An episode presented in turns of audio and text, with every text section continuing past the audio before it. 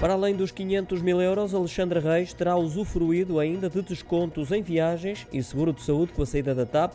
A notícia é do Correio da Manhã. As viagens a custo reduzido contemplavam ainda os familiares diretos. Já o seguro de saúde atribuído pela empresa só termina daqui a um ano com condições semelhantes às de qualquer um dos membros que compõem a Comissão Executiva. Para além destas regalias, há ainda outras enumeradas pelo mesmo jornal, como um seguro de vida que vigora até ao fim do próximo ano, acesso à assistência jurídica paga pela TAP desde que relacionada com processos levantados enquanto administradora da Companhia de Bandeira, teve ainda direito a carro da empresa até setembro do ano passado, sete meses após a saída da TAP.